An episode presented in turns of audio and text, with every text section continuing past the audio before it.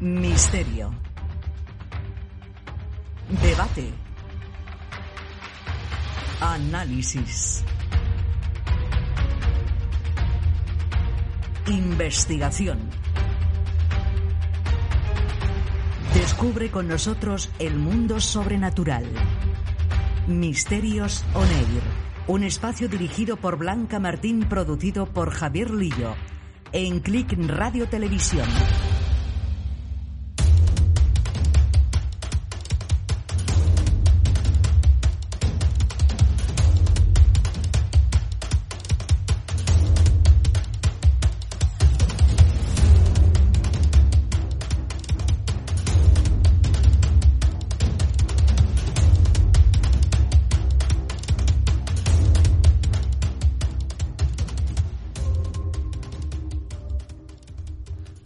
Amigos de Misterio Soner, soy Iván Montoya y como todas las semanas os doy la bienvenida a nuestras a nuestro viaje a través del misterio, a través de las leyendas y a través de la historia.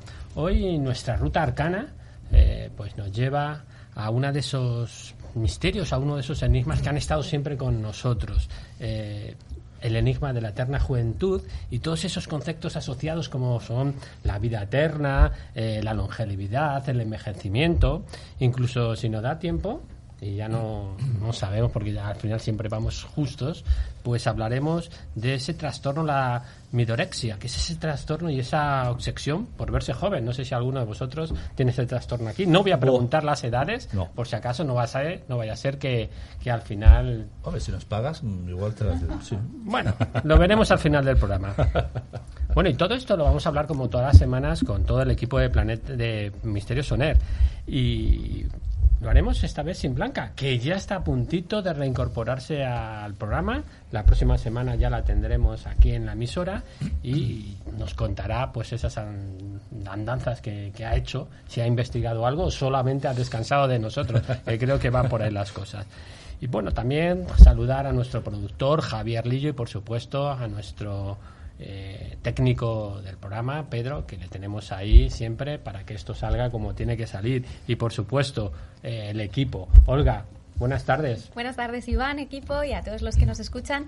Y bueno, sobre Blanca, espero que haya encontrado esos secretos ¿no? de la Ah. eterna juventud y vuelva rejuvenecida, que, que bueno, que espero que por lo menos haya descansado.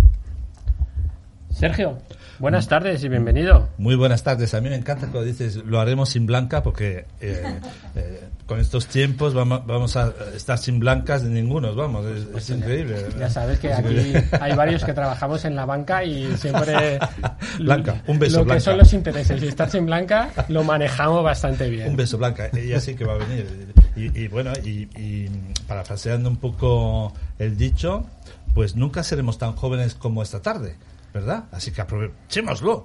Bueno, Así- quizás haya meses venideros que seamos más jóvenes. Todo dependerá de algo que, tú que a ti a mí nos fascina, la ciencia. La Pero ciencia, bueno, tendremos tiempo también de hablarlo. Eh, David, buenas tardes. Buenas tardes, Iván. Buenas tardes, compañeros. Pues, ¿quién no querría la eterna juventud? Eh, yo me considero en, en- en edad eh, más de 40 años, no me importa decir mi edad, pero de mente 25 años. Y creo que soy una persona bastante dinámica, con muchos sueños por realizar. Y bueno, eh, estoy con la gente que, que me quiere y bueno, eh, me considero una persona bastante joven, aunque tengo más de 40 años.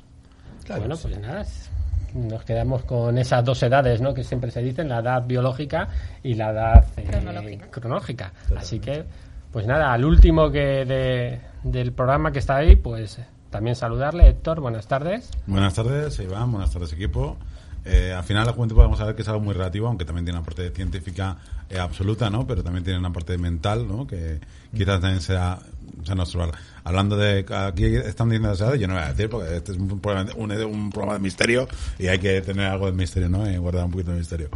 Pero había una amiga mía que decía y ponía en su estado una frase que a mí me encanta, que soy una quinceañera con 16 años de experiencia.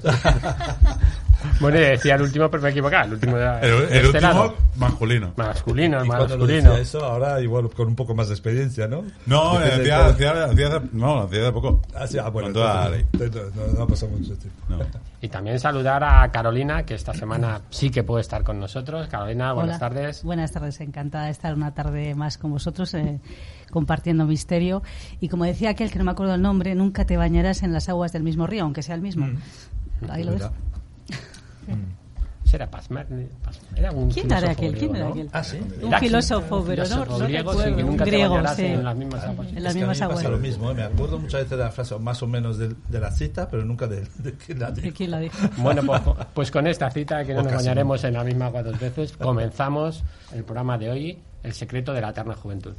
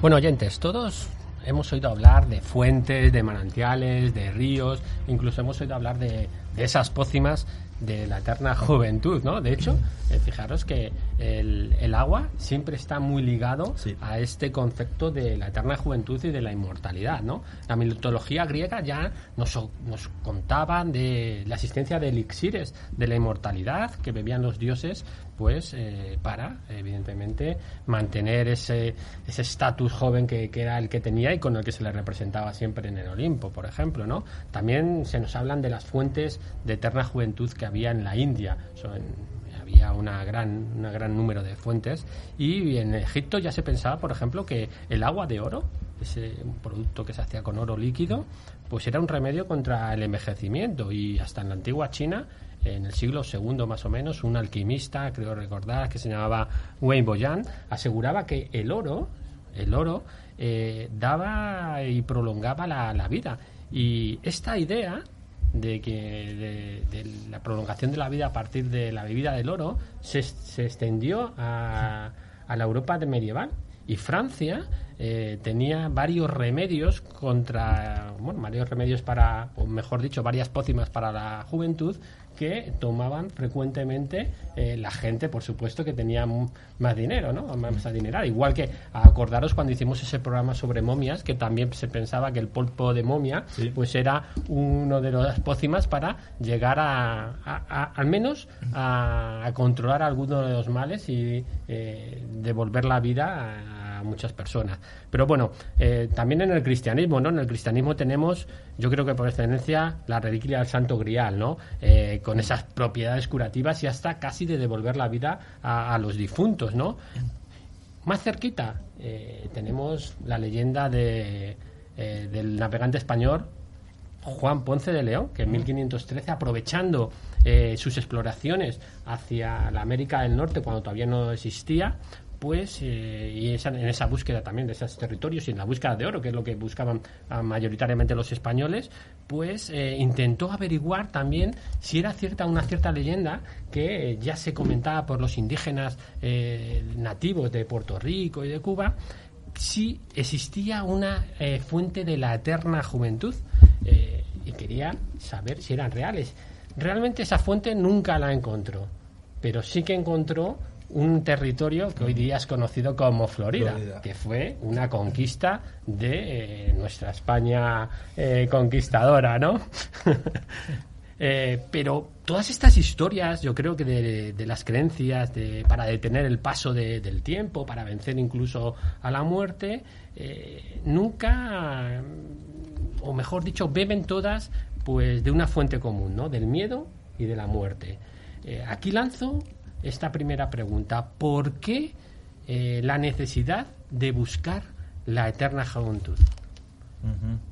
Bueno, yo creo que, a ver, es, eh, como, como bien has explicado ahora mismo, eh, este tema es, es, un anhelo histórico, ¿no? Desde los tiempos inmemoriales, eh, diferentes culturas y civilizaciones han buscado sus métodos, medios, ritos, fórmulas para quedarse como están, entre comillas, en esa época de la vida en la que tienen, digamos, alcanzan el máximo esplendor físico, corporal, pero también eh, bueno, mm, psicológico o intelectual eh, en cada una de las culturas donde se desarrollaban, ¿no? Entonces, yo creo que, pues hombre, no, no es ilógico pensar que nadie no quiera quedarse en esa etapa, ¿no?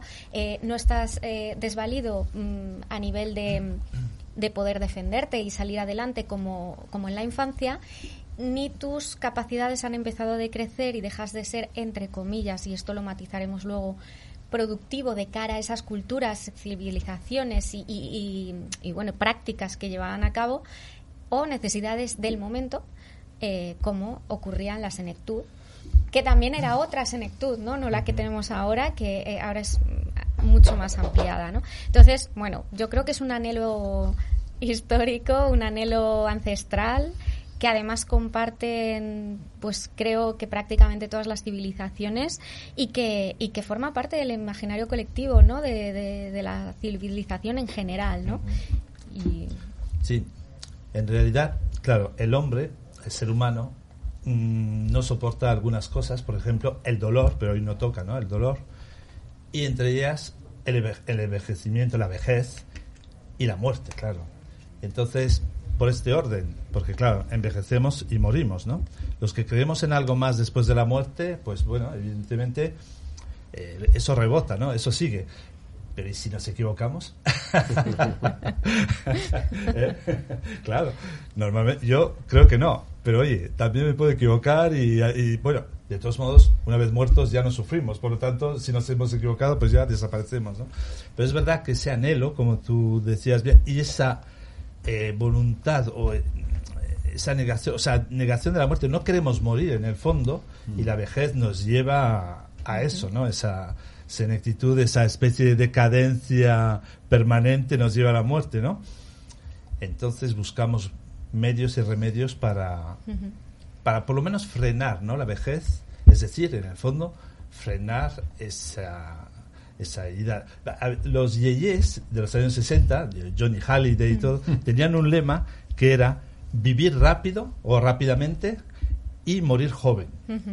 Y dejar un cadáver bonito. y, algunos lo hicieron, además. Pero es que fijaos que está el aspecto de la valoración sociocultural de, de, lo que es esa etapa de la vida, ¿no? O sea, que realmente a nivel social desde los tiempos inmemoriales es, es, mucho más valorado eh, la etapa de la juventud mm. por todas las potencialidades que tiene y por la utilidad de las personas jóvenes, porque si os fijáis es la edad productiva, la edad reproductiva, eh, la edad en la que aportas a la comunidad, porque de momento está establecido así y en épocas anteriores tenía mucho que ver con la fuerza, ¿no? Pues eh, de cara a las guerras o de cara a las cosechas, etcétera, etcétera, ¿no? Y eso que hablamos de épocas en las que hasta los niños trabajaban, ¿no? Pero, pero desde luego era mucho más útil una persona joven, tenía más proyección y, más utilidad en la comunidad que una persona que ya no podía, eh, por sus eh, enfermedades o por sus decadencia de capacidades o inicio, pues no podía participar de la vida comunitaria. ¿no? Y, eso sigue siendo así a día de hoy, pero con muchísimas salvedades. Ahora es una valoración mm, digamos que más superficial porque empiezan a valorarse otra serie de añadidos de esa juventud porque ya no te hace no es suficiente con ser joven por dentro y joven por fuera. Es que además tienes que tener aspecto característico, mm. ¿no? La juventud se asocia también con un esplendor físico de la belleza, ¿no? Y, con determinadas construcciones sociales eh, de lo que es ser joven, una imagen construida a nivel global.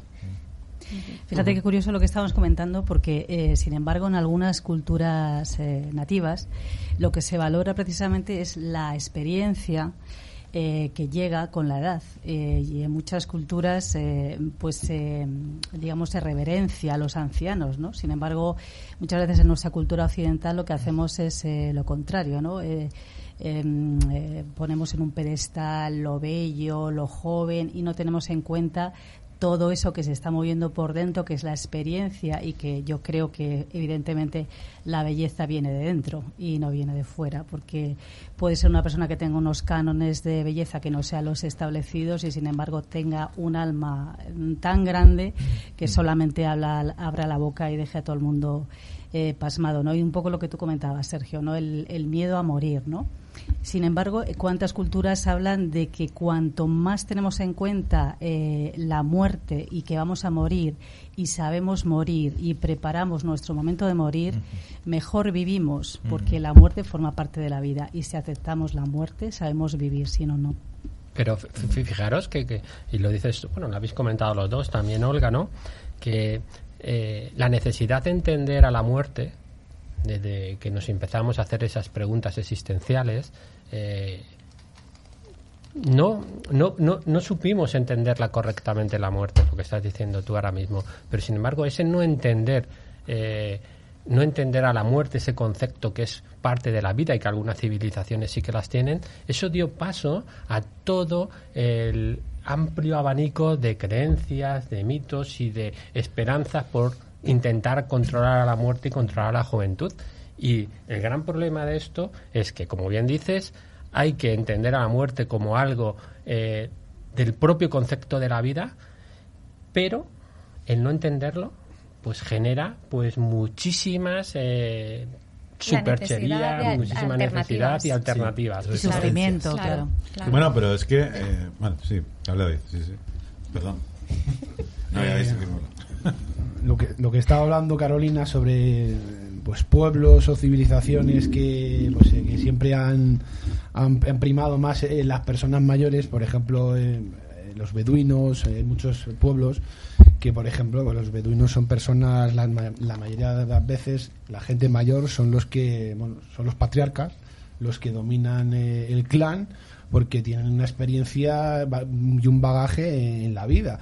Y otra cosa, por ejemplo, el tema de, de la muerte. En nuestra cultura, en la cultura normalmente cristiana y católica, nos han enseñado, sobre todo por mucho por, la, por el tema de, de, Cristo, de la resurrección, el miedo a la muerte. Pero, por ejemplo, que yo soy un amante de la cultura egipcia y he estado unas cuantas veces en Egipto, pues todo el mundo sabemos que al faraón, nada más nacer, se le preparaba para la muerte. Eh, se, le, pues, eh, se le decía, hablaba sobre los mitos, el mito de Osiris, eh, todo el, proceso de momificación. Y a mí es una cosa que siempre me ha llamado la atención sobre esta cultura, que realmente ellos preparaban bueno, al faraón porque era la figura, era como un dios, pero al pueblo llano se le preparaba desde muy temprana edad de, ese paso, que es, la, que es la muerte, porque forma parte de la vida, mientras que nosotros ya lo único es por creencia de cada uno, pero no nos preparan en ningún momento ni, en el colegio, ni en, por ejemplo, ni en religión sobre la muerte. Yo creo que deberíamos aprender de una civilización que tan bueno extensa en el tiempo como es la egipcia, de, ir inculcando, aunque sean pequeños o jóvenes, o niños o a gente de, de media edad sobre el tema de, que al final esto se acabará más tarde más temprano. Y otro, otro tema, el tema de de la juventud de siempre ser eternamente joven, bueno, todo el mundo lo queremos, pero hoy en día con las redes sociales pues está mucho, como se dice, inculcando a los jóvenes, sobre todo en Instagram, o sí, sobre todo en Instagram que es más de, fotografía, se le inculca el tema eso de la belleza, de que, de que, por ejemplo, de que siempre quieren ser jóvenes y hay casos bastante de, pues eso, de modelos o de influencers de que con eso de yo que me, gusta la fotografía, entiendo de edición de fotografía, el tema de, los filtros. Quizás filtros mm. para poner esa mm, esa piel tan joven. En Photoshop yo lo he utilizado bastante en algunas veces cuando he tenido que editar algún retrato. Puedes poner una persona de 80 años con una piel de 20 años. Incluso ha habido casos de, de famosos o, o, actrices famosas que se han pasado con el Photoshop. Incluso ella la ha denunciado. Por lo tanto, creo que realmente nuestra cultura está pecando un poco de, que queremos ser eternamente joven y por ahora, en que la ciencia avanza mucho y en algún caso puede, con algún método, por ejemplo, con el votos, que es muy famoso eh, poner muchas, eh, como se dice, gente, gente a farándula. Eh, el, el paso del tiempo es algo que no nos vamos a engañar. Eh, Al final nos vamos a volver eh, viejos y en un momento dado tenemos que, que morir. Bueno, eso lo hablaremos en la segunda parte un poco más, cuando hablemos de presente, pasado, bueno, presente y futuro, Héctor. Sí, bueno, vamos a ver, yo creo que es evidente, ¿no? Que hay una evolución del ser humano eh, y con eso y con esa evolución ha evolucionado también su manera de pensar y de percibir la muerte y la y la ma- pervivencia o la eh, los intentos de, de permanecer lo digamos lo mejor posible durante mejor el mayor tiempo. Y eso es algo que viene del neolítico realmente. O sea es algo que eh, viene de cómo se han ido formando los mitos. Y mm, eh, siento si aquí puede abrir alguna herida pero realmente las religiones eh, en muchos casos pues son mitos que se han ido fabricando ¿no? y que se han ido heredando y que se han, y que se han ido moldeando eh, para adaptar o para incluso eh, si hiciéramos un rastreo de los mitos cristianos veríamos como hay muchos mitos celtas detrás incluso mitos eh, vedas y demás que se que de alguna manera pues se han ido confluyendo y se han ido adaptando y han ido mezclándose no pero al fin y al cabo es algo es un pensamiento que ha ido evolucionando. Al final el, hombre solo en medio de en- en las antiguas tribus eh, neolíticas el hom- evidentemente aquí quiero hacer un inciso ya lo comentaba lo comentaba nuestra compañera eh, Carolina y Olga tenía una pequeña discrepancia no en el aspecto de a ver, se considera gente mayor útil la gente mayor siempre ha sido útil. El concepto de la gente mayor que no es útil es un concepto muy reciente del último siglo prácticamente no entonces yo creo que ahí está y es un concepto occidental exclusivamente occidental de capitalismo entonces eh, eh, ahora ahora si eso ahora me puntualiza solo que te dice con ganas no pero eh, siempre se ha valorado a la gente mayor. Otra cosa es que se haya, se haya querido también tener una presencia lo más juvenil posible. Y vemos eso eh, tanto en mitos como, eh, como en, en, eh, en intentos de, de alcanzar o de hacer una pequeña investigación al respecto. Y mm, cuando digo mitos, hablo de mitos de Gigamés. De, hablo, de la opía de Gigamés, año 2000 antes de Cristo. Eh, ya había una eh, año 2000, siglo, eh, bueno, segundo milenio antes de Cristo, ya en la epopeya Gigamés, la eh, la epopeya más antigua, más larga de las más antiguas y demás, eh, ya había, ya había el, el concepto de inmortalidad ya estaba, ya estaba instalado. Luego ya se habían preguntado a la gente cómo vencer a esa muerte, ¿no? Esa muerte que se llevaba a sus seres queridos, que era normal, ¿no? Que le impedía.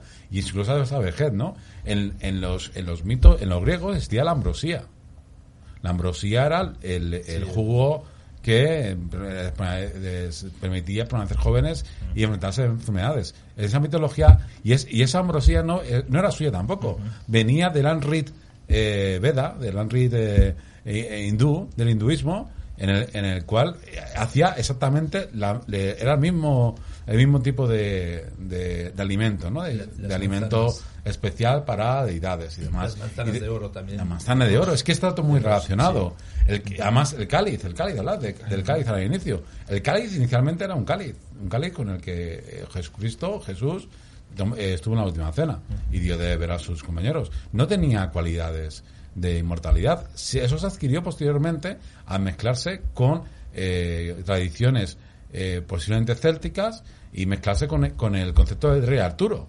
Porque es que al final eh, tenemos José de Arimatea está vinculado a las leyendas artúricas. Entonces estamos viendo como realmente hay una mezclanza ¿no? de, de mitos que se han ido creando y al final es, es un es una es una es yo creo que es algo normal que el ser humano quiera estar lo más joven y lo mejor posible en las mejores condiciones. Al margen de que valoremos o no la experiencia, evidentemente, de la gente mayor, en, la- en las tribus sobre todo era muy, muy frecuente.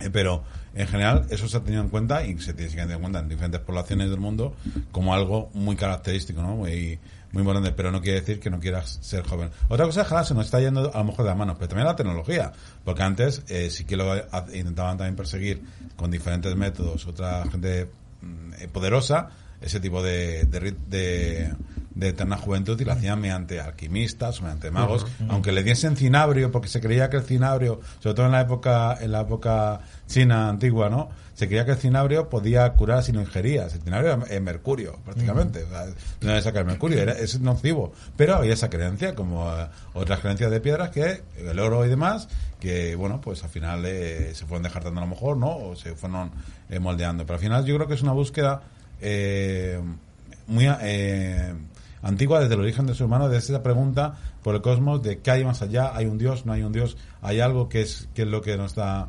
Entonces, eh, yo creo que va un poco por ahí. Muy bien, Héctor. Eh, aprovechamos que Fermín se ha incorporado hace unos minutos ya para saludarle y hacerle la misma pregunta que estamos haciendo en el plato. Eh, ¿Por qué esa necesidad? Fermín, buenas tardes. Hola, ¿qué tal? Buenas tardes. ¿Por qué, esa, ¿Por qué esa necesidad de buscar la eterna juventud? Pues. Hombre, porque el hombre, desde que es hombre del minuto uno eh, y encuentra precisamente que su faz, que su cuerpo, en un momento determinado está sucio y por primera vez encuentra un río o una, una, fuente donde poder bañarse y ver que eso le da a, su cuerpo una reacción completamente distinta y que además los que lo visualizan en ese momento le dicen, bueno, pues pareces otro, ¿no? Mira qué guapo estás. Bueno, pues eh, desde que el agua se concibe como tal y que tiene esa virtud de no solamente ya de, saciar la sed del ser humano, sino de. De limpiarte de alguna manera de la, de la suciedad, pues esto ha, hecho que a lo largo de, la historia, pues el agua haya sido precisamente eso, ¿no? El, lo, mayor dentro de cualquier sociedad antigua y, por supuesto, actual, ¿no? Eh, luego lo, podemos eh, también enlazar con el tema de que estés hablando de las actualidades de la medicina, etcétera, etcétera, pero centrándonos en el típico mito de la eterna juventud, yo creo que todo va por ahí, ¿no? Es decir, eh, cómo el agua ha sido tan importante en todas las culturas por la necesidad que tenemos de ella, lógicamente que se necesitaba inclusive para, para eso, para rejuvenecer y no, y no envejecer un cuerpo sucio, un cuerpo que, que no se limpiaba, pues se veía envejecido, se veía triste, se veía sucio, ¿no? Entonces, la limpieza del mismo hacía que eh, la gente dijese, em, pues de cuerpo a cuerpo, esa famosa frase que al día de hoy eh, seguimos diciendo, ¿no? Fíjate, si ves que pareces otro, ¿no? Cuando te, realmente te, te lavas, ¿no? Y, y te quitas de, incluso el cerebro, eh, a veces esa aglomeración de problemas diarios, una, una buena sí, parece que te la ducha también a veces eh, ayuda ¿no? a, a, relajar de alguna, de alguna manera. ¿no? Entonces los ríos, las fuentes han sido siempre eso, ¿no? han ido en sintonía con, con, el hombre, con la vida, en definitiva, y no en vano cuando ha habido una batalla, es una manera de, de cercenar al otro es precisamente evitando que llegue a donde están las fuentes, ¿no? Y a través de la sed hacerle claudicar bueno, pues eh, ese es el agua, ¿no? El, misterio del agua, que es vida, eh, no solamente para, mm, para, intentar rejuvenecer a través del, del baño, con las famosas flores de loto al, al, lado, etcétera, pero como bien habéis dicho, desde época eh, asiria, romana, griega, esto ha sido una, una realidad que se ha ido, que se ha ido em, permanentemente eh, llevando a cabo y creyendo en ello. Eh, aquí en mi pueblo, por ejemplo, que es un pueblo de 1.200 habitantes, hay una tierra que le llaman la Fontana. Y la Fontana viene de fuente, mm. precisamente, porque ahí hay determinados manantiales donde además, en época romana, porque ahí hay asentamientos romanos, pues la gente acudía, acudía a ese tipo de, de manantiales, pues a, a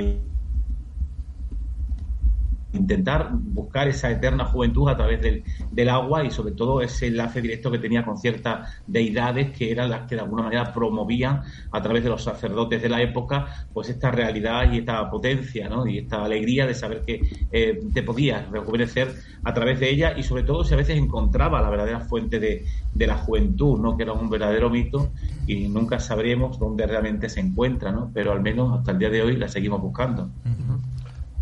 Sí, a mí es que me resulta curioso ¿no? que asociemos mucho la inmortalidad con lo que es solamente el físico, el cuerpo, cuando, como dice Sergio, los que creemos en el alma, pues sabemos que lo inmortal, en todo caso, es el, el alma cuando dejas el cuerpo, que es una vasija, y esto lo sabían bien los faraones egipcios, el alma vuela, y eso es la parte que es inmortal. Sin embargo, en la sociedad actual, sobre todo la occidental, que premiamos mucho el tema de la superficialidad con todos los problemas que estamos creando, además, eh, por ejemplo, los jóvenes adolescentes, que estamos, mm, eh, digamos, eh, dando un espejo de imágenes que no son ciertas para las chavalas, los chavales adolescentes, pues que ven cuerpos perfectos y entonces llega la bulimia, llegan los problemas de conducta, de trastornos de conducta alimentaria, etcétera, ¿no?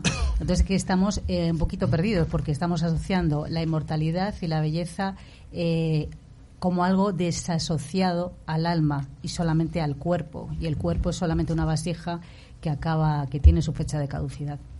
Sí, es verdad que, mm, eh, de hecho, el, el, el cuerpo mm, sabemos que contiene en gran medida agua, ¿no? Y la sangre es mayormente agua también, y el semen y las lágrimas, por ejemplo, ¿no? Que son, como decía San Agustín, la sangre de- del alma, ¿no? Cuando lloramos. Y claro, el agua está muy relacionada, efectivamente, con- muy relacionada con, con la vida, la vida eterna, la juventud, la vete a saber, ¿no? Igual nos vamos a un lugar. Bueno, de hecho salimos, eso ya es ciencia, del agua, por lo visto, y dicen que nuestra sangre contiene todavía elementos marinos. Es una cosa muy, muy sugerente, ¿no? Fascinante, ¿no?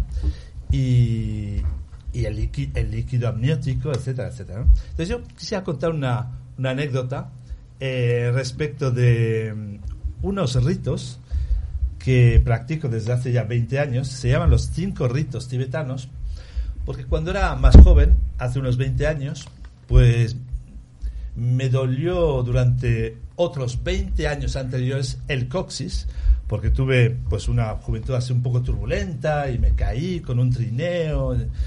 Eh, en fin, mm, tardaría mucho en, contar, pero me, me dolió, me dolió durante 20 años el coxis y descubrí hace 20 años esos ritos que llaman los cinco ritos tibetanos, que son ejercicios de, de yoga, son como asanas, y empecé a practicarlos. Oye, y se me quitó el dolor en mm, un dolor que no, no me quitaba ni el deporte ni nada en unos 15 días, como además lo decían los testimonios de la gente que había empezado a practicarlos, ¿no? Y mm, bueno, tienen que ver esos ritos con esos ejercicios eh, isométricos con los siete chakras en los que empecé a, a creer casi por fuerza, ¿no? Por, por obligación, ¿no? A la fuerza Orcan. Y Por obligación, por devoción. No, mejor no, porque me quitó el dolor y encima me dio energía, me dio... Pero bueno, os voy a decir una cosa, ¿eh? No, no, no los practiquéis como yo, es decir, practicadlos con más constancia que, que yo, porque no se pueden practicar, o sea, se pueden dejar de practicar durante un día, pero no más, porque entonces ya todo Por se curiosidad, un poquito como- así, un ¿sí? poquito resumidamente Sí, sí. es, que es eh, como... Pues el primero, por ejemplo, es mm, girar como un derviche. ah, Eh, hay que llegar a cada cinco movimientos, hay que llegar a unos 21 movimientos, pero, pero progresivamente, ¿no? Durante una- unas semanas. El segundo es, eh, pues, te tumbas, su- subes las piernas bien pegaditas y el tronco. El tercero te arrodillas, coges tus nalgas o tus muslos así y te, te combas hacia, hacia atrás. En fin, es todo un, todo- todo- y además hay que hacerlos de una manera precisa, ¿eh? o sea, tenéis que buscar el libro preciso y conciso. Eh, yo, si no mal recuerdo, mm, había encontrado un libro de Plaza y Janés, eh, los, o sea, el secreto tibetano de la juventud eterna, lo el secreto tibetano de la eterna juventud de Peter Kelder. Y es toda una historia y hay muchos consejos también, no los practico todos, o sea, sed- ah, y cuidado porque hay también muchas contraindicaciones, o sea, si tienes problemas de espalda, de, en fin, si tienes problemas un poco de eh, hernias, etcétera, pues cuidado. Pero la verdad es que si los practicas con más constancia que yo, pues...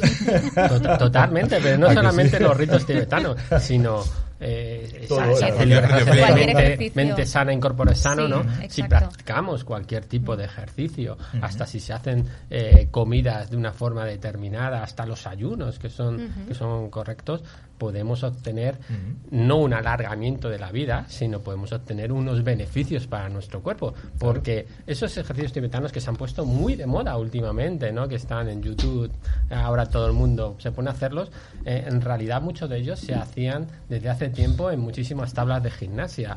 Y es 2500 más, no por darte nada, pero eh, la, eh, el envejecimiento o, o el- la, la- ¿cómo se dice? La tasa de, de- de- La esperanza de la vida. esperanza de vida de los vida. monjes tibetanos no es mucho mayor que la esperanza de vida de los occidentales. ¿eh? No, no. La No lo cuestión es sé. la calidad Pues de vida Eso calidad con es la que envejecen. Eso es durante mucho tiempo y Eso muy es, siendo sí. muy, muy mayores. Claro. Y además esos monjes tibetanos, según Peter Kelder, eh, y según el coronel Bradford, que fue el que se adentró en el mundo tibetano, pero y se encontró con unos, unos eh, monjes allá perdidos, mm, desconocidos. Bueno, y esos monjes pues practicaban estos ritos, pero que no son muy conocidos, o no eran muy conocidos hasta que los pusiera de moda Peter Kelder. Creo que es Japón donde más esperanza de vida hay en el planeta. Sí, Hay Japón y España. Claro, ¿eh? hay También, diferentes, hay diferentes Sí. comunidades que, que de hecho eh, están siendo estudiadas por, por, lo- por la ciencia, básicamente,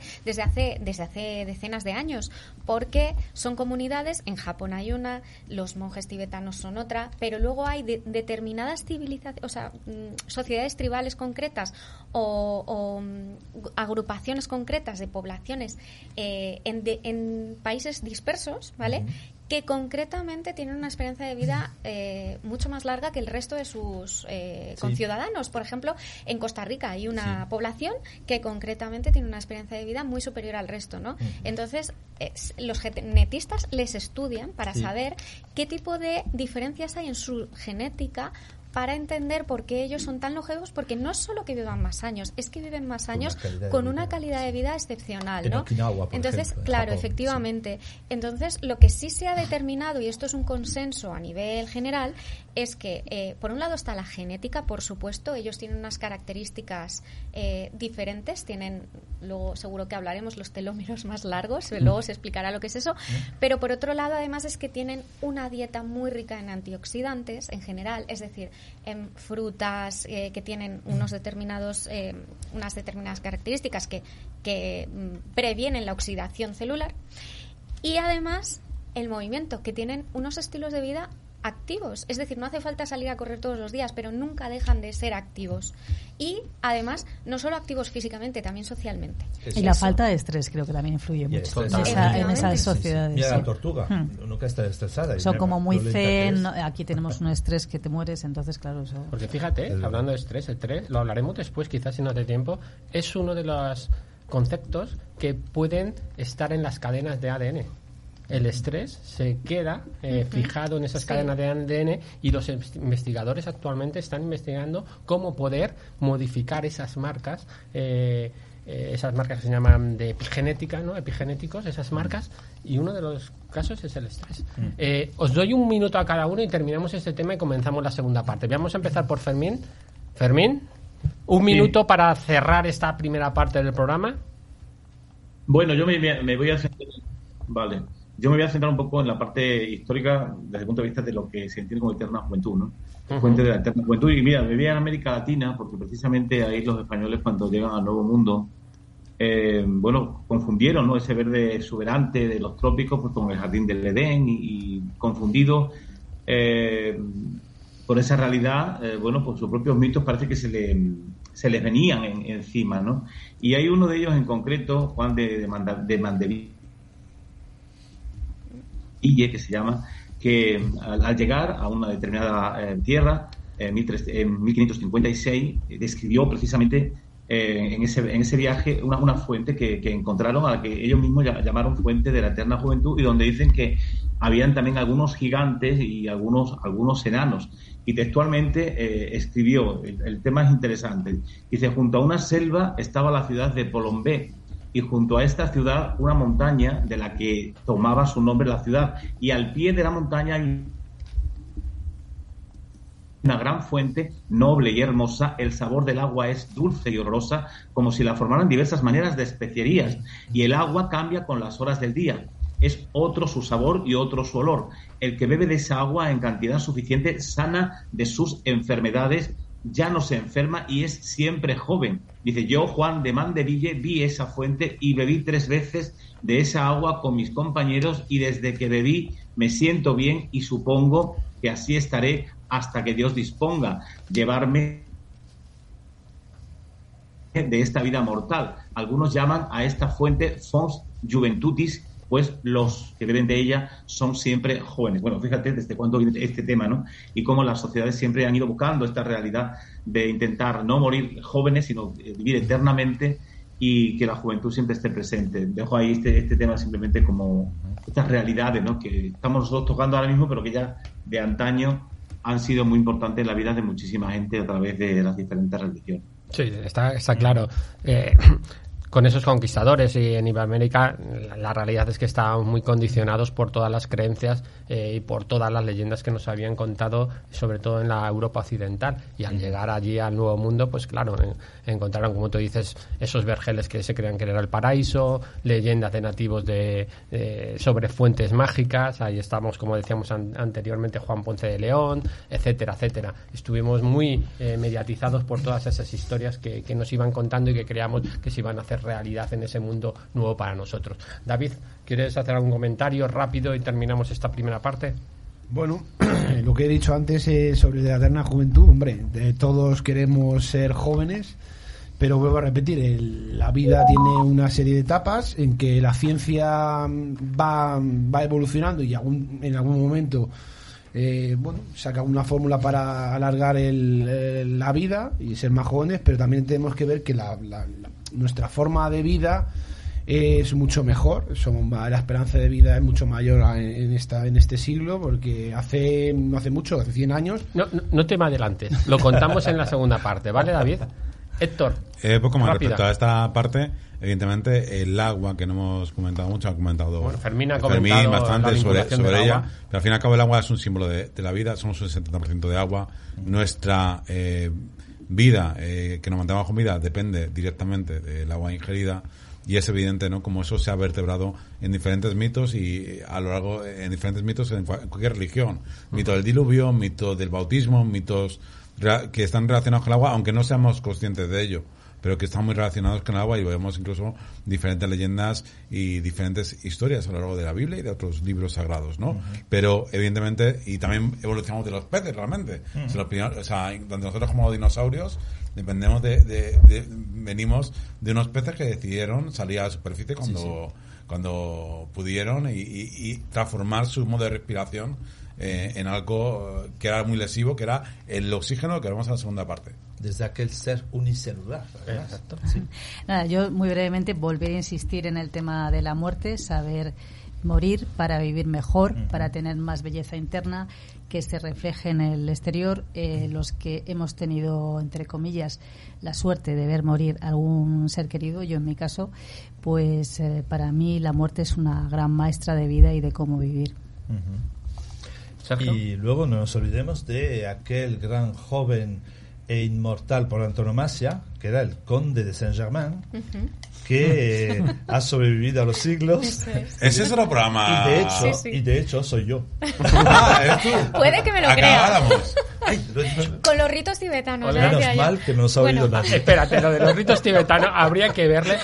Te ha salvado que no tenemos tiempo porque si no. Y no tenemos ninguna. Tenemos cámara ahí, no, te ponemos ahí. Otro día tenemos una esterilla, Sergio, nos hace una demostración. Bueno, yo, nada, yo quería, pues eso, eh, insistir en que esto se trata de un anhelo que, que forma parte del imaginario colectivo de todas las civilizaciones a lo largo de los siglos que efectivamente eh, ha, influido ¿no? en, el, en, el, desarrollo cultural de todas las sociedades. De hecho, eh, tenemos innumerables obras literarias, incluso pictóricas, relacionadas con, con, con, la belleza de la juventud. Ya no solo la belleza física que cambia el canon a lo largo de la historia, sino la, lo que es la, el esplendor de la juventud, ¿no? Y también de ese anhelo de mantenerse joven, como pues no podemos eh, obviar el retrato de Dorian Gray, Peter Pan eh, y otra serie, entrevista con el vampiro, no sé, hay un montón de ejemplos ¿no? El caso es que esta, digamos, tiranía de, esta necesidad, este anhelo, sí que ha generado algunos, eh, algunas dificultades a la hora de, mm, bueno, pues de relacionarnos con nuestro propio yo en sociedad y ha generado algunos síndromes. Se habla, como decía antes Iván, al principio lo ha anunciado, como de la midorexia, que si nos da tiempo la contamos, y también de otra serie de complejos como el complejo de Peter Pan. Es un síndrome que no está recogido en los manuales de tratamientos psicológicos, pero sí que está reconocido mm, de alguna manera como que ocurre ¿no? en, en algunas personas.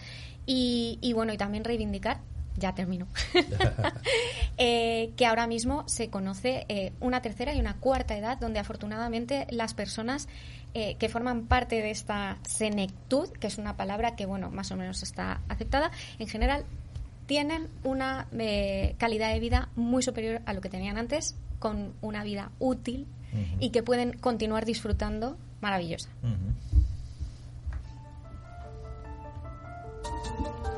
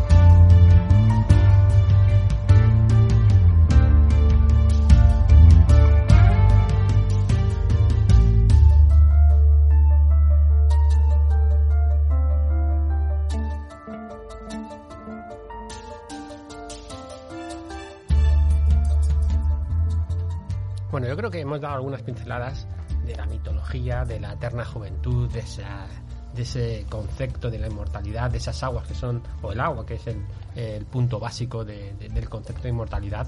Eh, pero eh, en el siglo XXI, en el siglo donde estamos ahora, hemos dejado un poco esas creencias, esas leyendas como algo dentro de nuestro folclore y algo mágico para, para irlo recordando cada cierto tiempo, pero eh, sí que estamos más inmersos en otros temas como pueden ser pócimas, perdón, pueden ser eh, eh, Cosméticos. cosméticos, eh, elixires. Pócimas, para pócimas. Se me ha ido, se me ha ido ahí. Me ha mirado Carolina y se me ha ido. Dietética, lo que hay que comer, lo que hay... Es que siguen siendo pócimas, vamos. Y, y seguimos teniendo eso porque tenemos ese miedo a, a la muerte, ¿no? Seguimos teniendo eh, en, en el siglo XXI miedo a la muerte y miedo a eh, una calidad de vida inferior, ¿no? Eh, y aquí empieza a abrir el debate que algo que no existía prácticamente en, los siglos anteriores, tenemos como un gran aliado de nuestro recorrido a la ciencia. Y ahí eh, incluyo lo que ibas a decir, que en el último siglo eh, la esperanza de vida ha pasado, en 1900 había una esperanza de vida media, hablamos de 35 años, y en el 2020 hay una esperanza de vida de 75 años. Prácticamente hemos más que duplicado, hemos aumentado un 60% y esto en gran medida es gracias a la ciencia, gracias a la tecnología y gracias a todos esos avances que se han tenido para mejorar la calidad de vida de todos. Eh, ¿En qué punto estamos y qué nos depara el futuro? Héctor, por ejemplo. Vamos a ver en qué punto estamos. Estamos en un punto en el que conocemos mucho de cómo se eh, funcionan. Habías hablado de los telómeros, ¿no? Los telómeros que son esos extremos, ¿no? Esa protección que, que tienen los cromosomas respecto las divisiones celulares y que de alguna manera eh, lo, eh, protegen del envejecimiento a priori, pero también tienen problemas eh, a la hora de, a la hora de, según se va envejeciendo la célula, y también con el llamado estrés oxidativo, ¿no? Que es eh, el estrés oxidativo, aunque se habla mucho del estrés oxidativo como tal, y hay que diferenciar estrés de estrés oxidativo. No es lo mismo estrés emocional, que también va en perjuicio de telómeros y demás, pero eh, el estrés oxidativo es, cuan- es debido a una abundancia de los llamados radicales libres. Los radicales libres son eh, aniones eh, de, mm, de hidroxi, grupos hidroxilos, diferentes grupos eh, que se generan simplemente con la respiración celular eh, que, que- que hay en el, en el, eh, en el día a día, en, en- en el transcurso de las células, de la vida celular eh, en nuestra en nuestra anatomía, en diferentes lugares, y que de alguna manera se van generando. Siempre tenemos radicales libres. El problema es cuando hay un exceso de radicales libres y una baja absorción, eh, una baja neutralización, porque el radical libre lo que, lo que le falta le falta un electrón y lo coge de otra, de otra molécula. Y eso puede generar una reacción en cadena. Cuando generamos muchos radicales libres que se generan por el tabaco, por el abuso de alcohol, por el abuso de drogas, por un montón de circunstancias, por, por, eh, por tomar el sol sin protección, por una mala alimentación, incluso por un déficit, aunque realmente eh, ahí está un poco entredicho, eh, un déficit eh, alimenticio, ¿no? Porque, bueno, también ahora se venden muchos complementos antioxidantes y tampoco eso es todo lo que reduce. O sea, alimenta- una buena alimentación sana ya nos aporta los suficientes antioxidantes para, para respecto a eso. Evidentemente, pues ahí, habría que ver, que ver mucho, ¿no? El, el, el- cuál es la alimentación sana. Pero para, para ir, para reducir un poquito mi, mi speech, que creo que David quiere hablar, y otra gente también, eh, por gestos que estoy haciendo. ¿En en dónde estamos? Estamos en un punto bastante bueno. Conocemos cómo funcionan los telómeros.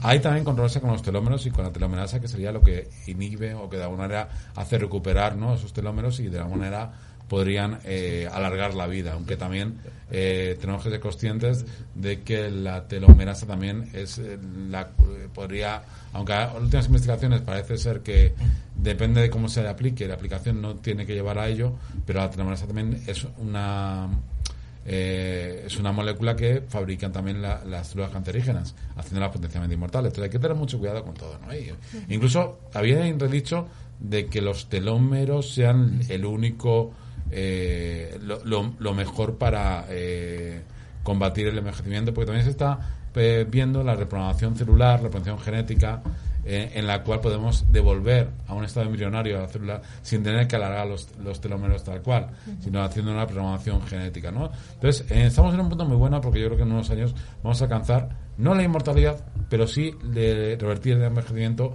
o frenarlo a menos. Y eso parece una quimera, creo que sí se que es valorar en un corto plazo. Otra cosa es eh, ya la inmortalidad, ¿no? Porque a sé que hay ciertos límites, ¿no? Eh, respecto, respecto a ello, pero al menos mantenerse lo más joven posible durante toda la vida es, es posible. Y se están investigando también, eh, se están investigando también muchos animales que sí que tienen una alta longevidad, incluso una inmortalidad eh, posible. Aunque eso, en el caso de algunas medusas, bueno, podrían ser potencialmente inmortales, se dice, ¿no? Y, bueno, habría que ahondar mucho en ello, ¿no? Pero sí que es cierto que eh, hay que investigar los mecanismos que se pueden generar para eh, retrasar el envejecimiento o eh, reparar las células, que al final es el motivo del envejecimiento, ¿no? El, daño celular y la muerte celular. Sí, una, una pequeña enmie- enmienda a la totalidad científica, ¿no? Es decir, hemos, es verdad que hemos mejorado en cuanto a, y mm, la esperanza de vida ha aumentado, en cuanto a mm, calidad de vida, salud, etcétera, y en buena medida, por no decir casi completamente gracias a la ciencia, ¿no? Pero vuelvo un poco a mi dicho del programa anterior. El que gana algo, un dicho chino, el que gana algo pierde algo.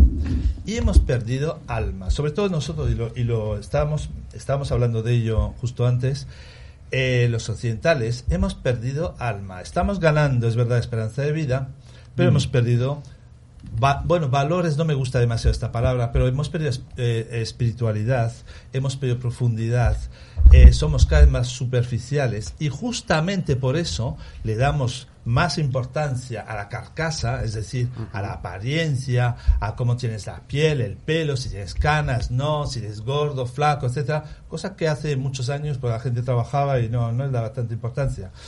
Y ahora, pues bueno, la, yo creo que además tenemos más tiempo para pensar en todas esas cosas y como decía mi abuelo, y es un dicho muy conocido también, la ociosidad es la madre de todos los vicios. Es decir, que realmente eh, nos estamos fijando en cosas muy superficiales y las otras las estamos abandonando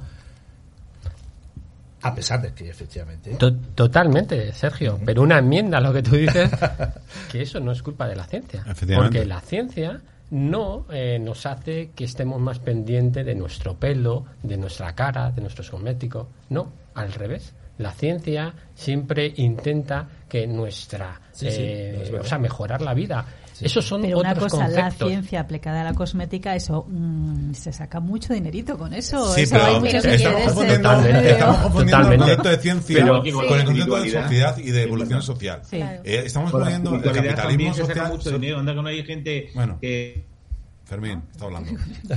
eh, comiéndole el cerebro a la gente captan y, y se llevan el dinero calentito, igual que en la espiritualidad. Claro, Mm, claro, totalmente, totalmente. totalmente. Sí, sí, Sí, pero sí. Es, eso es, un eso es, es la sociedad, no es eh, la ciencia. Estamos fallando a lo mejor en los En análisis. en, en el análisis, en los valores que estamos ofreciendo a esta sociedad, en eso estamos fallando, pero no porque estemos haciendo más hincapié en la ciencia, que es la que está contribuyendo No, en no. mayor medida a esta evolución chapó, de, de- Sí, de- sí. de nuestra calidad de vida, Totalmente. estamos dejando hacer otras cosas. No, Una revés. cosa es la calidad de vida y otra cosa es preocuparte porque tienes una arruguita aquí, irte a poner votos y dejarte, No, pero- bueno, hecho Sí, un pero- desastre pero por no decir medio muerto en el quirófano. Pero eso no es la ciencia. Estamos en que eso no es la ciencia, eso es la sociedad Vale, pero- que hemos creado. no es la eh, ciencia, pero la ciencia pone el foco en la cosmética. No, no, poner no, el la foco, ciencia pone el foco en nada. Podía poner el foco también en otras cosas No, que la- son la más ciencia- importantes como la, salud integral de verdad y el bienestar de verdad. No solamente fijarse en la estética y- en la arruguita y en eh, meter a, los jóvenes la idea en la cabeza de la Pero- vigorexia pero- o la Carolina, hace la ciencia, Carolina. Carolina. Siento mi pasión. Vamos Perdona, a ver. Carolina, Eso no lo hace espera, la espera, ciencia. Vamos por partes. Pero yo creo que ese no es el La tema. Ciencia, no- de no hecho, tema No digo que sea la ciencia, digo que Carolina déjame hablar, por el favor, foco déjame hablar, La por ciencia favor. no pone el foco. Venga, vamos. Eh, Vamos a ver, yo lo que quiero para que nuestros oyentes también lo entiendan y lo conozcan, la ciencia en los últimos años lo que está haciendo y de hecho donde más está poniendo el foco y no solo gracias a la inversión de los gobiernos, sino gracias a, la in- a las inversiones privadas, ¿vale? Que son las que eh, determinan en qué cremita se va a mezclar, ¿vale? Cada compuesto. No. Pues resulta que las mayores investigaciones tienen el foco concretamente en la mejora de la salud y de las enfermedades que se han descubierto a raíz de que se hayan alargado los años de vida, la esperanza de vida. Por tanto, la ciencia no pone en foco en las cremas. Eso lo hace la sociedad capitalista y las farmacéuticas y las, y, y las empresas de cosmética que con todo el dinero que generan siguen investigando para continuar mejorando sus productos y llegar a más. Pero eso no es la ciencia, eso es el dinero. Bueno, la sociedad en general. Pero la, ciencia en sí Claro, lo que claro. hace es intentar. Hay estudios científicos. Claro, efectivamente, de claro. laboratorio, investigado en ser Pero lo que no puedes hacer es ciencia negar que la tenemos menos ciencia. arrugas o más arrugas. Bueno, pero lo que no puedes hacer la es ciencia- negar que la ciencia también se dedica y pone el foco ciencia a mejorar. estupenda y viva la Bueno, ciencia. Eso sí, mm, eso sí. La ciencia- Si, la si ciencia es viviéramos de la espiritualidad, desde luego no viviríamos con el 90 vino no se aclara. Eso está claro. Todavía la ciencia, no- con el vino viviríamos se aclara. No sabemos si, No. si es bueno No. tomar un vino, un vaso de vino al día o ah, por comida o no. Algunos médicos, bueno, ni tocar ni un dedal, vamos, el, el hígado no lo procesa, etcétera. Y otros médicos, sí, sí, un vaso de vino. Hay cosas en, la- en las que la ciencia todavía, y son muy Por básicas, ¿eh? Lo mejor es que bebas un mosto porque lo que quieres. No, es claro que sí, que lo que quieres sí, es, sí. es el antioxidante, pues bebe un vino sin alcohol y punto pelota. Pues lo te- tienes clarísimo. Pues no solamente te voy a escuchar, sino que voy a seguir haciendo lo que he hecho hasta ahora. Yo bebo un vaso de vino todos los, todos los días. Yo también, claro. Y dos, y dos, bueno, uno, uno en cada comida, claro. Pero hombre, a ver, yo, yo pienso que la ciencia ha aportado mucho en la sociedad, eh, a que, Que sí, seamos por supuesto, a nadie dice que no. claro. a que seamos Pero a- que a se cada- destine todavía más Ya, dinero. a- sí, hemos alargado la vida. Tanto a la Pero vamos, vamos a ver, Pero a ver. vamos a, Vamos a vamos a- ver. vamos a hacer una diferenciación. Calma, calma. Vamos a hacer una diferenciación. Calma. La ciencia es conocimiento, es investigación. Esta, eh, la ciencia de por sí es ausente de intencionalidad. La intencionalidad son las empresas es. o los sistemas capitalistas que quieren eh, incidir Bueno, más sobre de la algo. ciencia hay laboratorios, etcétera, etcétera. No, no, vamos a vivir los mundos de Yupi diciendo que la laboratorios no la ciencia ciencia. es, es, vamos, No, es pero es que, Santa es Teresa que de la- Jesús. A ver, no, vamos pero a ver. vamos, yo cuando hablo de ver, ciencia eh, hablo, hablo de, de, de Vamos a ciencia dejar, pública. Héctor, vamos a dejar hablar de a David. Ver, David. Vamos a dejar hablar a David, luego va Fermín y luego voy yo. Sí. A ver, yo, creo- yo creo eh, que la ciencia nos ha, tra- nos ha dado muchas cosas positivas, sobre todo, por ejemplo, hemos eh, alargado la esperanza de la vida, también por la higiene, por muchas cosas. Hay que agradecer a la ciencia que, pues eso, que nos, nos- seamos más, eh, tengamos una mejor, mayor esperanza de vida.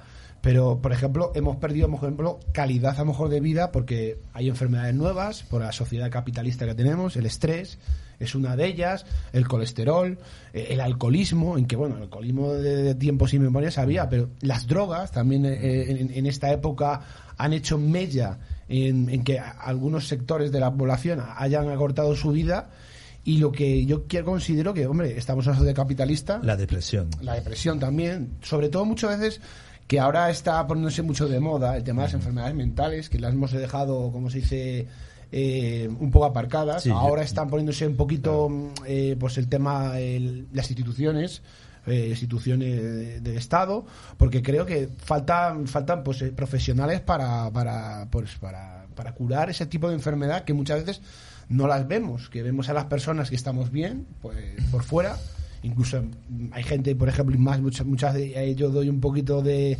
de mm, ¿cómo se digo? de, de ahínco, no de esperanza, sino de, de, de ahínco en el tema de los famosos que vemos siempre por las redes sociales o por la televisión a gente, pues eso, eh, con dinero, bella, con una vida de, pues de, de- de- de personas que triunfan y muchos de ellos ahora se están abriendo diciendo yo he tenido enfermedades mentales, incluso Sí. he tenido que ir a psicólogos, a psiquiatras y es algo que ahora en que la ciencia hemos avanzado en esa esperanza de vida, todavía nos queda eh, muchas cosas, como por ejemplo, pues eso, Claro, la yo- curación de las- de esas enfermedades que nos ha traído el capitalismo, como las enfermedades mentales, que se están poniendo mucho de moda y mucha gente pues tiene ese tabú todavía de, de ir a, por ejemplo, un psiquiatra o un psicólogo para curarse de ese Sí, tipo de, de hecho, yo enfermedades. a eso iba antes, ¿eh? De hecho. sí. Eh, Fermín, No, yo la idea mía es que la ciencia, lógicamente, hay que aplaudirla y hay que elevarla, ¿no? porque ellos son realmente los que, de alguna manera, están haciendo el mito de la eterna juventud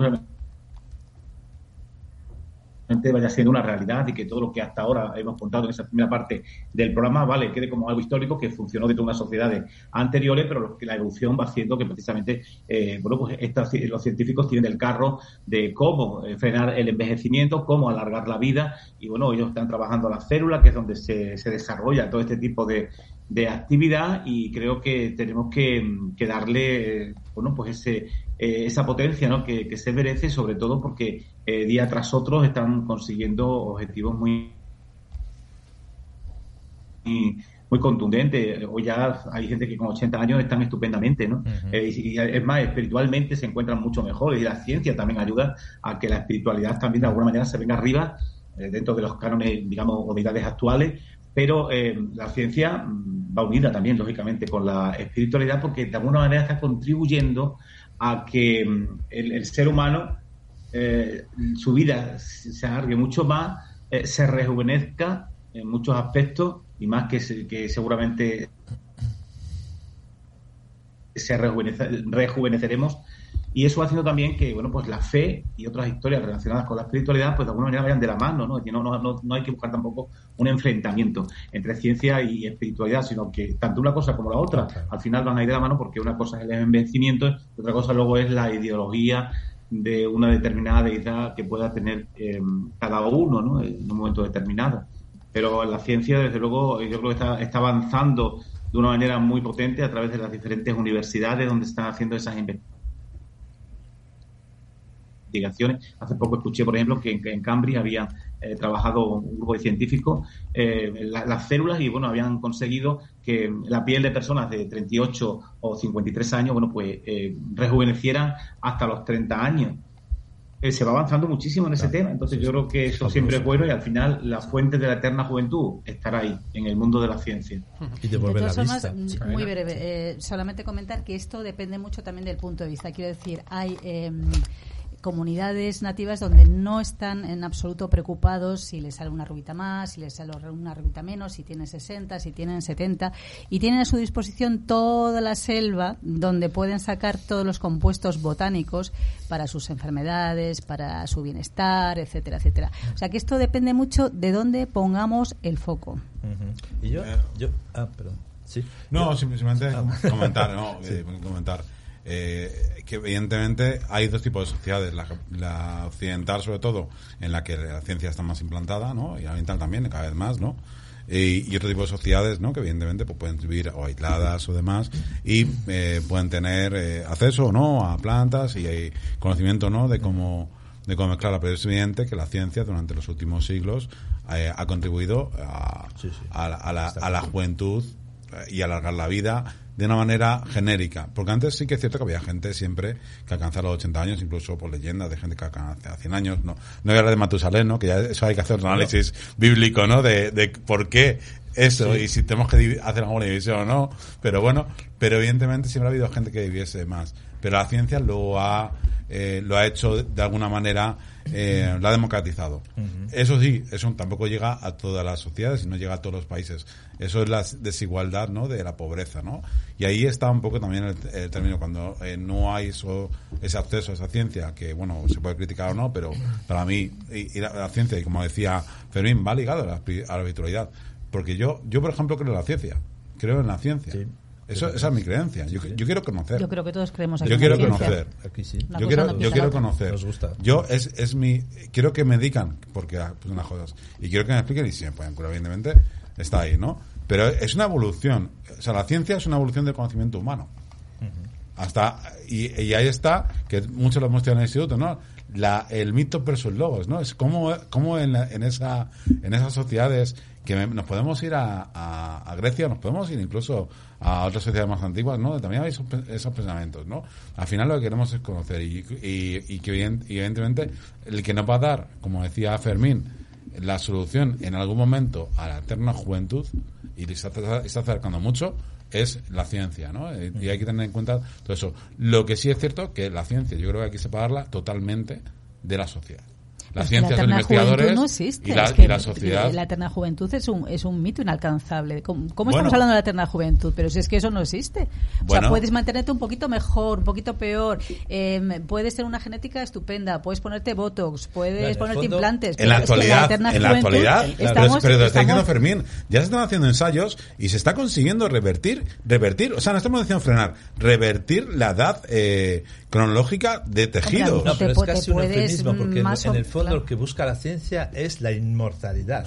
No, la ciencia No, busca vamos- investigar, Todo va unido a la muerte. Va- vamos a ver. Claro. la ciencia no busca La la, eterna inmortalidad juventud. y no busca la eterna juventud. Pero hay Pero aplicaciones. busca- es un concepto. Busca aplacar el miedo de la gente a la No, muerte. eso No. es un concepto para entender que la ciencia va avanzando para hacer nuestra calidad de vida muchísimo mejor. Y donde hace un siglo vivíamos 35 años y ahora vivimos 80, quizás en el siglo próximo, por unas investigaciones que se han hecho ya hace recientemente y han podido eh, mantener, eh, a alargar la esperanza de vida de los ratones en un 30%, quiere decir que en muy poquito, en muy poquito, la esperanza de vida en el mundo occidental estará por encima de los 100 años.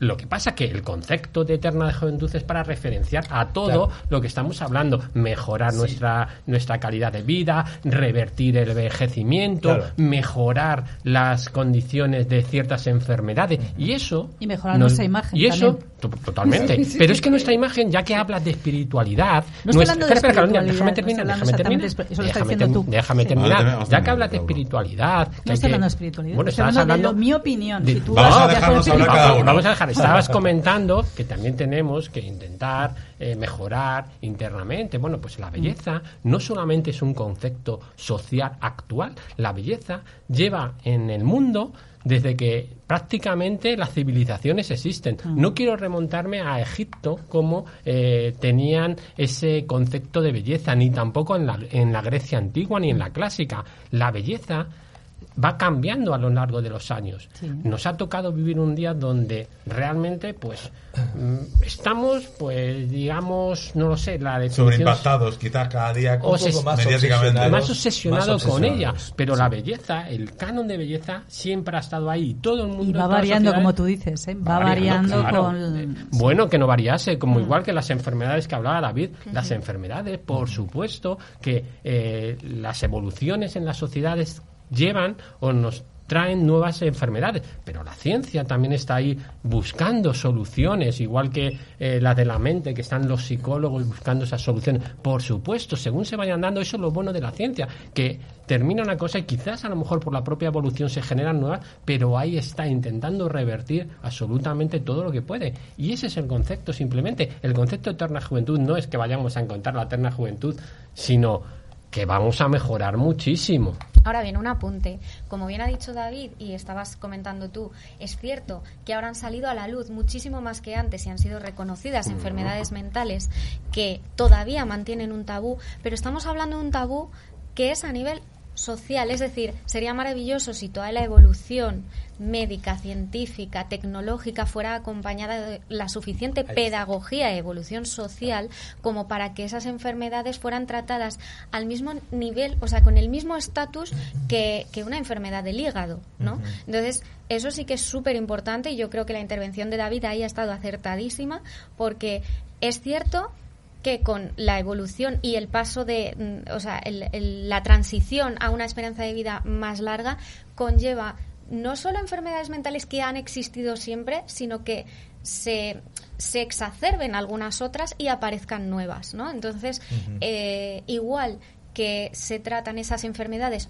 nuevas que son puramente corporales, físicas, deberíamos evolucionar a nivel pedagógico, que falta mucha pedagogía, y social para que se trataran, como digo, con el mismo estatus. Sí, además, el, el- la sociedad de bienestar, el hecho de ser cada vez más, efectivamente, de gozar de una mejor salud, de tener cada vez más bienes materiales, etcétera, puede provocar también un menor aguante, por ejemplo, a la, eh, a, por ejemplo, a la, a la escasez de algo, a- porque las sociedades anteriores, nuestra- las generaciones anteriores, aguantaban más eh, aunque les faltase a veces lo básico, ¿no? Pero entonces, cada vez más, claro, como estamos acostumbrados a que la sociedad nos pues nos, nos mime, ¿no? Como una madre y, papá Estado, y pues eso puede eh, provocar alguna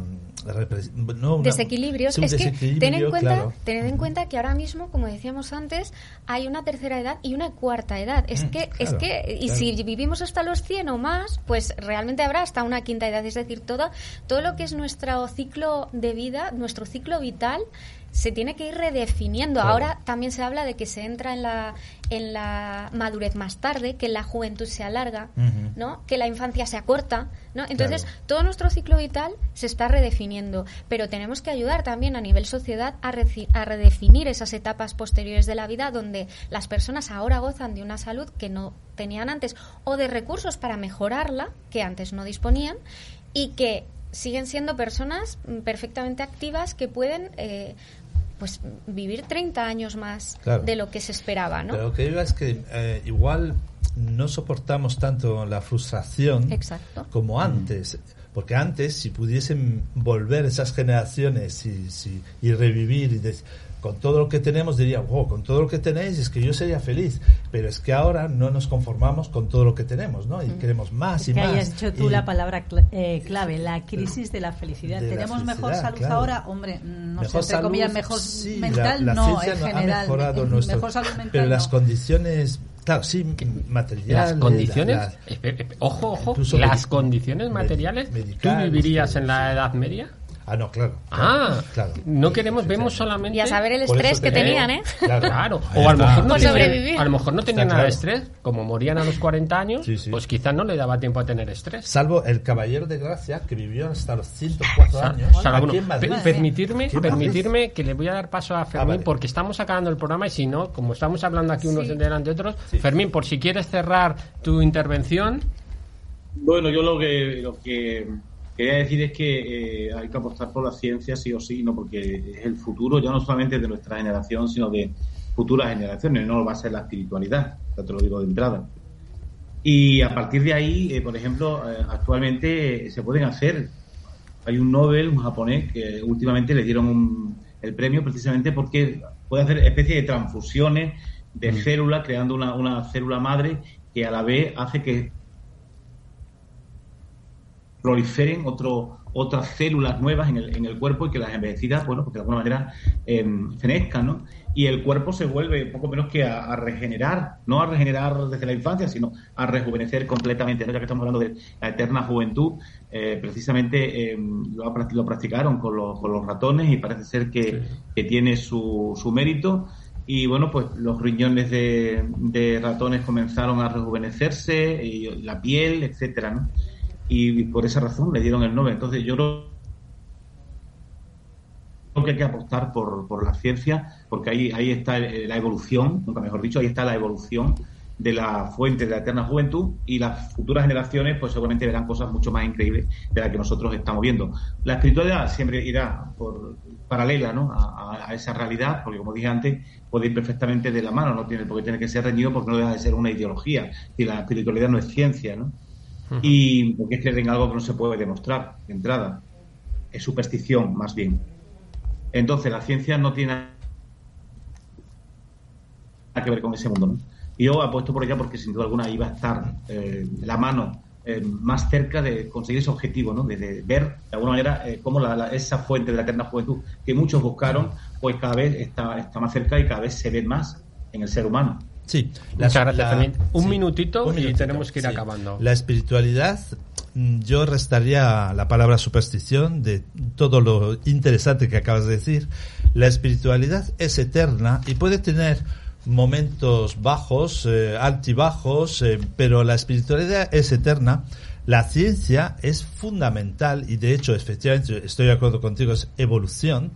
Es evolución material, medical, de, de todo pero también la espiritualidad es evolución. Ella también evoluciona, de hecho, las religiones se solapan, pasan de una a otra, el concepto de Dios cambia, pero eso no quiere decir que Dios no exista. Simplemente el hombre lo ve en función de las edades, pues, de una manera distinta.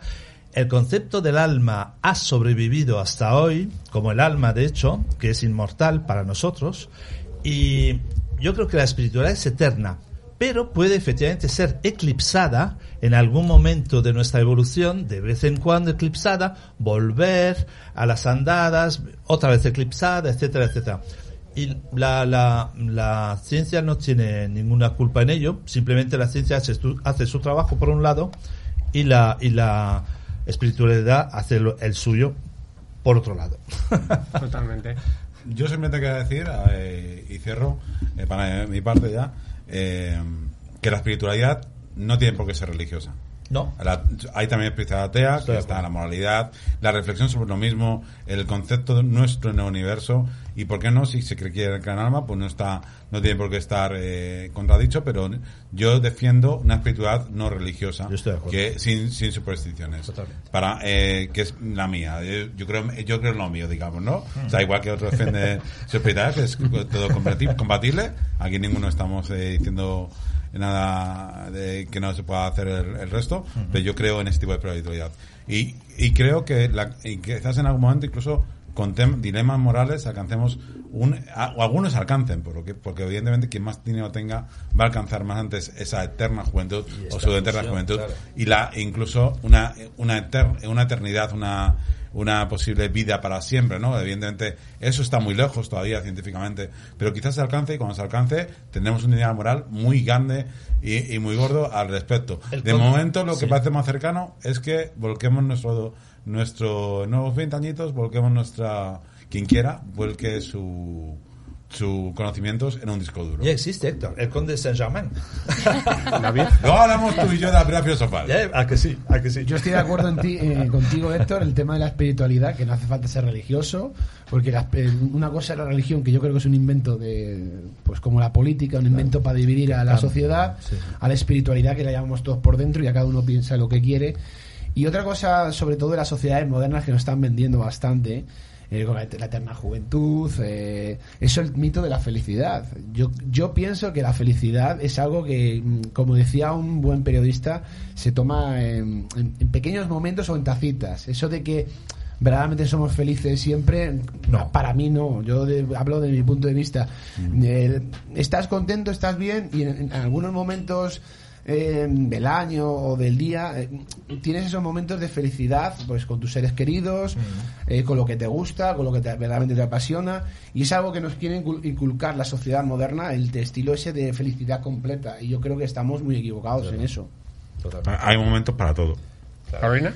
Eh, bueno, yo solamente decir que yo no quiero vivir eternamente, por Dios. Es como estos vampiros amargados de la vida. Dicen, santo Dios, yo me quiero morir ya que tengo cansado, que veo morirse a todo el mundo. yo y quiero me ser un muero. vampiro Bueno, el conde de Saint Germain tendría algo que decir al respecto de Iván siempre. Yo la próxima vez me Y- cambio de sitio. Si quieres ser un vampiro, o sea, me siento y ahí. que, y que la ciencia, mm, viva la ciencia, pero que la ciencia responde de todas formas a la demanda de la sociedad. Y cuando la sociedad tiene una preocupación por el tema de la estética, de la belleza, pues se abre mercado. Y ni bueno ni malo, es así. O sea, la ciencia es estupenda, hace cosas maravillosas, pero también en muchas ocasiones es un negocio, en este caso ap- aplicado a la cosmética. Y por favor, quienes nos están escuchando, es que no se obsesionen Sí, con, sobre todo si son jovencitos, por favor, eh, que no se obsesionen con el tema de la estética, de los kilos, etcétera, eh, que la anorexia y la vigorexia luego es muy complicado salir de ahí.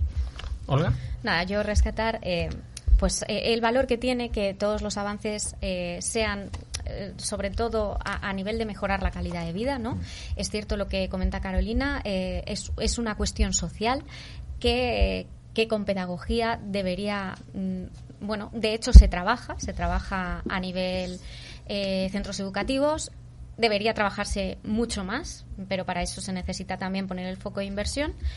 Y, y bueno, pues eh, hemos hablado muchas cosas. También eh, creo que nos ha faltado, pero no tenemos más tiempo, supongo, para hablar de lo que ha apuntado Héctor sobre descargar como si fuera un software No, nuestra No tenemos juventud, porque ¿no? ya me está Pedro diciendo Ya, que ya, ya. vamos, vamos contra reloj. Pero, pero se- eh, es muy interesante, ¿no? Imaginarnos Sí. esas sociedades eh, utópicas o distópicas donde somos todos eternamente jóvenes y preguntarnos mm, en qué sentido, con qué, con qué fin eh, y hasta dónde seríamos capaces de, de, aguantar una vida no eterna, pero, pero sí, bueno, muy, muy, muy, muy larga, ¿no? Eh, con el tema de la superpoblación, etcétera. Bueno, eso también Tenemos que ir acabando.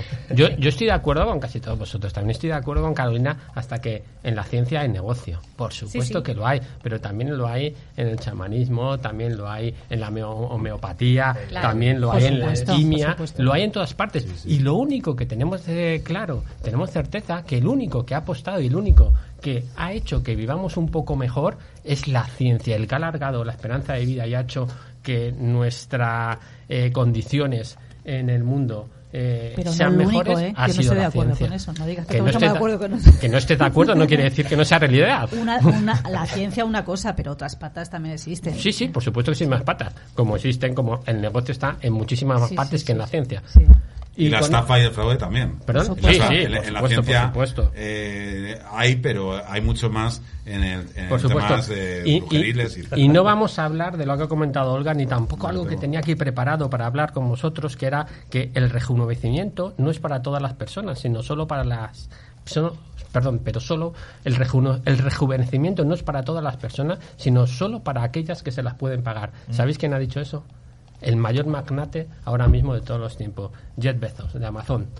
Y esta persona ha contratado a una de las más eminencias eh, científicas, que por supuesto, bueno, digo por supuesto que también es un español, que eh, es de, bueno, pues que está intentando buscar a toda costa pues esa eterna juventud o esa mejora de, de- de- de- esa mejora, ¿no? Pero lo está buscando Poderoso económicamente, caballero, pues no con lo dinero. sabemos. Pero desde luego ese es otro sí, tema que tendríamos que haber abiertos en la ética y la moral de eh, la eterna juventud. Y compañeros, nos tenemos que ir, tenemos que despedirnos porque si no ya me cortan el, el programa. Eh, Fermín, buenas tardes y gracias por estar Venga, con nosotros. tardes, abrazos y besos para todos. Chao. Eh, Héctor, buenas tardes. Buenas tardes, eh, saludos y encantado de estar en este programa con todos vosotros, sobre todo los oyentes, y hasta la semana que viene o la siguiente. A la siguiente. La Sí. siguiente. La que viene tendrá que ver con la muerte. Carolina. También. Eh, tengo 55 años y no quiero vivir eternamente. No hay problema. La vida eterna es para quien se lo quiera pagar. Cuando me no hay llegue la problema. hora me ha llegado la... Ya está escrita, vamos. David.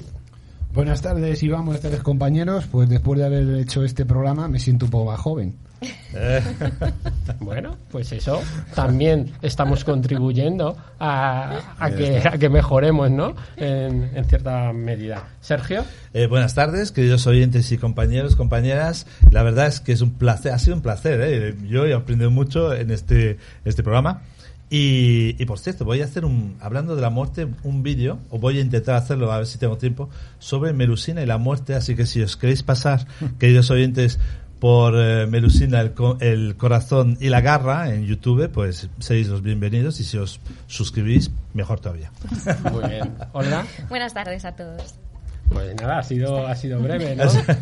Porque he sido largo. Bueno, a- hablando, yo Hay me, yo me Para ya, y esto es un pensamiento que, no he comentado muchos de mis pensamientos en el programa de hoy, lo digo, eh, hablando de espiritualidad y hablando de ciencia, creo que la acción más pequeña vale más que cualquier intención grande. Ujú. Y lo dejo ahí. Sí, sí, sí. Hasta la semana que viene. Si dejáis, si queréis dejar algún mensaje, podéis escribir al correo de misteriosoner.gmail.com. Gracias a Cris Radio por realizar este programa. Eh, buenas tardes y nos vemos la siguiente semana. Y ya estaremos con una nueva persona. Oye, Iván, una cosa, esto del Gracias, frío Iván. hoy en el estudio es para que era, nos mantengamos jóvenes. Era para manteneros eternamente joven. Pues nos vamos a morir. Pues nada, hasta la semana que viene. Pues, no vamos a durar mucho. Grados, no sé por qué. No vamos a durar mucho. Yo. Sí, sí, estoy. Pero ya hoy no.